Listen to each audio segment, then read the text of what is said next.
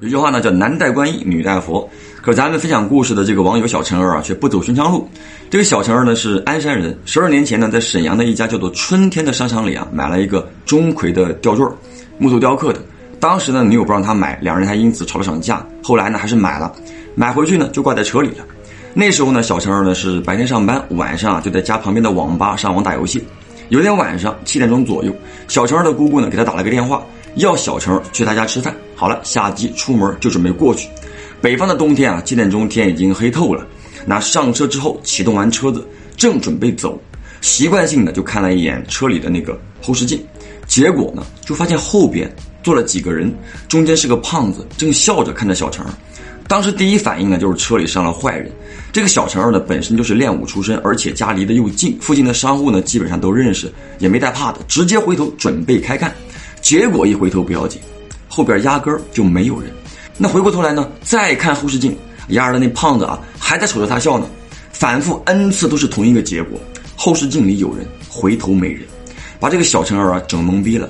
冷静下来之后，他就盯着后视镜，仔细端详，才发现中间这个胖子，红衣服、官帽、大胡子、黑脸，这不就是钟馗吗？旁边俩人呢没注意，也记不清楚了。当时小陈呢是没那么怕的。可能宝子们觉得不可能，会问小陈儿为什么不跑？我跟你们讲啊，就如果说你们真的碰到事儿，你们只会紧张，之后是冷静，然后保持一个随时出击的状态，因为这是动物的本能。所以小陈儿当时就低下头，也不看后视镜了，就自说自话啊：“我摇开车窗，你爱去哪儿就去哪儿，别吓唬我，咱俩没仇没怨的啊，我也没干过啥坏事儿。”说完之后，他也不管了，开车就往姑姑家去了。一路上呢，这个小陈儿呢是没敢再看后视镜，所有的精气神都集中在前方的路面了，生怕开车出事儿。好了，终于到了姑姑家，小陈儿呢这个时候才看了一眼后视镜，已经没有人了。但是啊，当这个小陈儿下车之后，他就看到有几个人影也下来了，直接走进车附近的一片黑影当中不见了。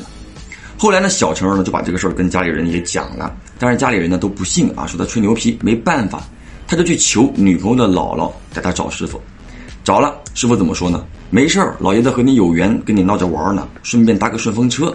其实这个小陈儿就觉得这个师傅呢说了跟没说一样，忽悠人的。但是后来师傅说了一句：“你车里挂的有老爷子圣像，仔细看看，好好保管。”这一下呢才让这个小陈儿信服，因为这个事儿他压根就没有提过啊。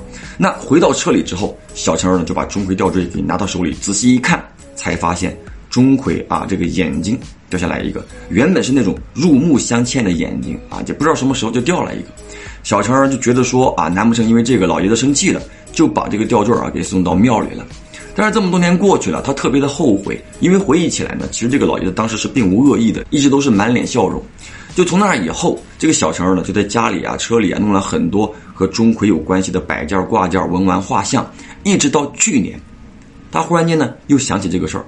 小乔儿呢就觉得有点闹心，后悔当初把这个吊坠啊送走，于是一个人喝起了闷酒，然后在钟馗画像前点上香，给他也倒了一杯，直到他喝的哎二五八万，晕乎乎的，小乔儿呢才决定下楼睡觉。也许呢是这个老爷子收到了信号啊，这个小乔儿呢在楼梯转角就看见一个半透明的钟馗，不高微胖，一身红衣，依然是满脸微笑。这个小乔儿呢就猛地清醒了啊，可是等清醒过来之后就。已经没了，所以呢，也有一种可能就是眼花了，看错了。但是如果是眼花，好好的，怎么就会忽然间醒酒呢？后来呢，这个小乔还去了西安中南镇钟馗故里，最后呢，给大家看一看啊，小乔儿家里的那个钟馗画像。那假如这一切都是真的啊，老爷子还真的是蛮慈祥的啊。以前呢，也有网友投稿，有过类似奇妙缘分的故事，但这一期的钟馗老爷子呢，还蛮意外。